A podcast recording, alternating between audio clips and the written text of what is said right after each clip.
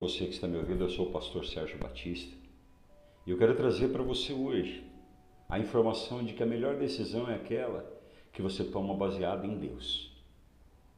É a decisão que está alinhada com o céu. Nessa segunda-feira, logo que você sai da cama, você já tem que tomar uma decisão. Você vai crer em Deus ou você vai enfrentar os seus medos?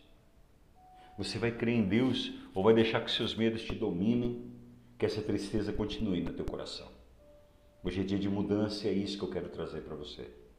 Ruth, no capítulo 1, vai trazer a história de Noemi, que despede as suas duas noras, mas uma delas toma uma decisão baseada no céu, a outra toma uma decisão baseada nos sentimentos.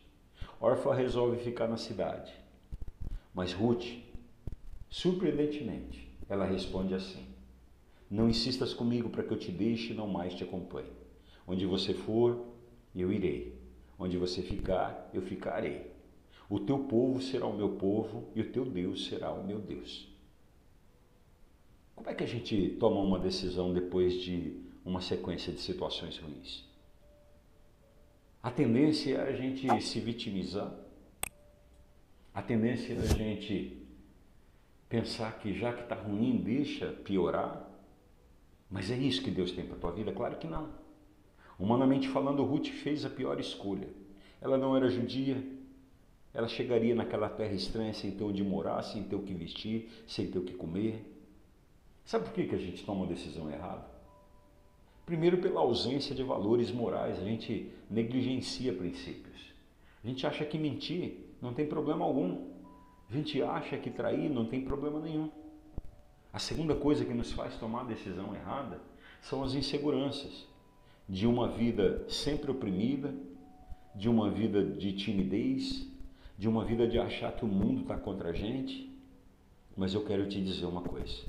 A boa palavra do Senhor hoje em Colossenses, no capítulo 1, diz assim: Ele nos libertou do império das trevas e nos transportou para o reino do Filho do seu amor, no qual nós temos a redenção, a remissão dos pecados.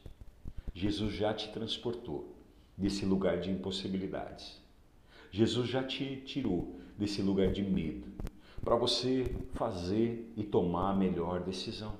Se você tomou decisões erradas, hoje é dia de você se consertar com Deus. Você não pode mudar o passado, mas você pode mudar o curso da tua história. Um bom começo é você pedir sabedoria para Deus, como está lá em Tiago, no capítulo 1. Peça sabedoria a Deus.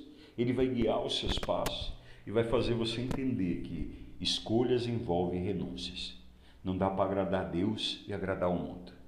Não dá para seguir a Deus e continuar pisando na bola, cometendo as mesmas bobagens, deixando a carne falar na tua vida.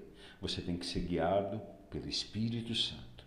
Quando a sua decisão agrada, honra e coopera ao Senhor, tem certeza, tenha certeza, ela vai te fazer levar o bom, o perfeito e o agradável. Esse foi o segredo de Ruth. Além dela tomar a melhor decisão, ela perseverou. Coloca a tua vida nas mãos do Senhor hoje, tenha consciência de que a melhor decisão é aquela que vem com a aprovação de Deus.